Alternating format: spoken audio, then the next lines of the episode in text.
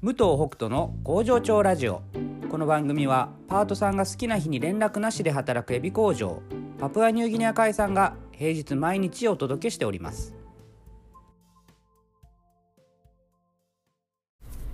おはようございます。武藤北斗です、えー体調が奇跡的に復活してきました。なんかちょっとびっくりですけども、えー昨日の夜中はねまだ全然ダメだったんですが、えー今日朝起きたらおいけるいいなという感じでで工場入ってで午後ねあの出てきてもあの上がってきても、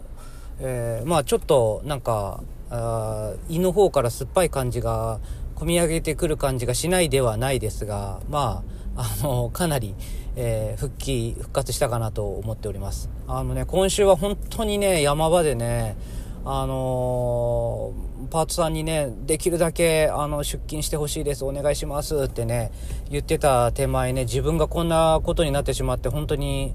あのー本当に申し訳ないなと思ったんですが、それでもね、みんな、あのー来てくれて、本当に、本当にね、感謝だなというふうに思っております。あの、やっぱり、まあ、これ、フリースケジュール、うんぬんとはちょっと、まあ、また違うかなって僕の中ではね、あの、思ってるんですけど、あの、やっぱりこう、協力し合える形に、あの、今、なってるのかなと。あの、これね、フリースケジュールが良かったからうんぬんとかっていうと、なんか、えっ、と、僕の手柄みたいなね、感じで、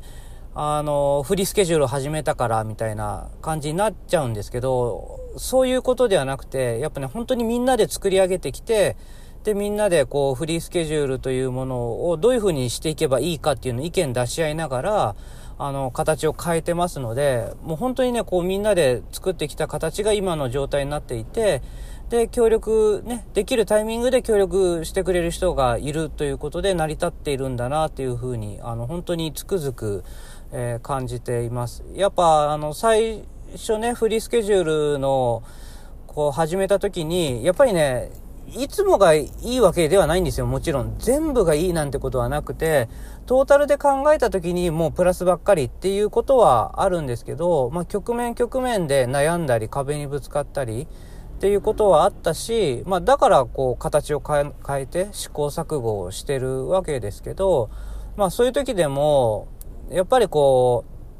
う、うーん、なんていうのへ変革する時って最初はちょっと何かこうつまずいてしまったり、なんかちょっとマイナスだなって思うことがある時に、それを理由にして簡単にやめれちゃうんですよね。で、その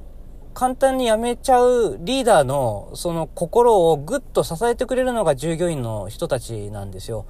で、その人たちの、まあ人、ほんとちょっとした言葉だったり、ちょっとした動きが、あ、でももうちょっとやってみようかなっていうのにつながって、だから、うちのフリースケジュールとか、嫌いなね、仕事をしてはいけないなんかも、やっぱり本当に、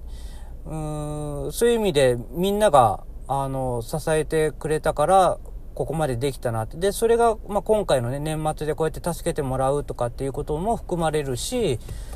うん、そういうことの積み重ねなんだなっていうふうのをね、あの、あらか、改めて、あの、感じました。まあ、今年ね、あのまあ、昨日も言いましたけど、値上げ前っていうのと年末っていうのが重なった、しかもクリスマスが週末っていうね、あのすごい年ですので、で、そこに突然ね、自分が、あの体調不良になって、あの、来てくださいって言いながら自分が早退するっていうね、むあの、むちゃくちゃな状態になってしまいましたけども、あの、まあ、だからこそね、さらに、あの、気づけたことがあったかなというふうに、まあ、前向きに考えれば、あの、そういうことになりますので、まあ、来年以降、あの、今年はね、ちょっと、まあ、今年の振り返りは早いですけど、まあちょっといろいろあって、なんか厳しくというか、なんか口うるさく言ってしまったこととかも多かったので、うん、来年はね、なんかまた、ちょっと、もっとね、昔に戻ってというかね、あの、仲良し、小良しではないんだけども、うん、もうちょっと形があるなっていうふうに思ったこともあるので、まあその辺はまた、えーこのね、ポッドキャストとかでもあの話したいと思うし、従業員の人たちも直接話したいと思うし、というようなことをまあ考えている、えー年末です。ということで、皆さん、えー、また来週。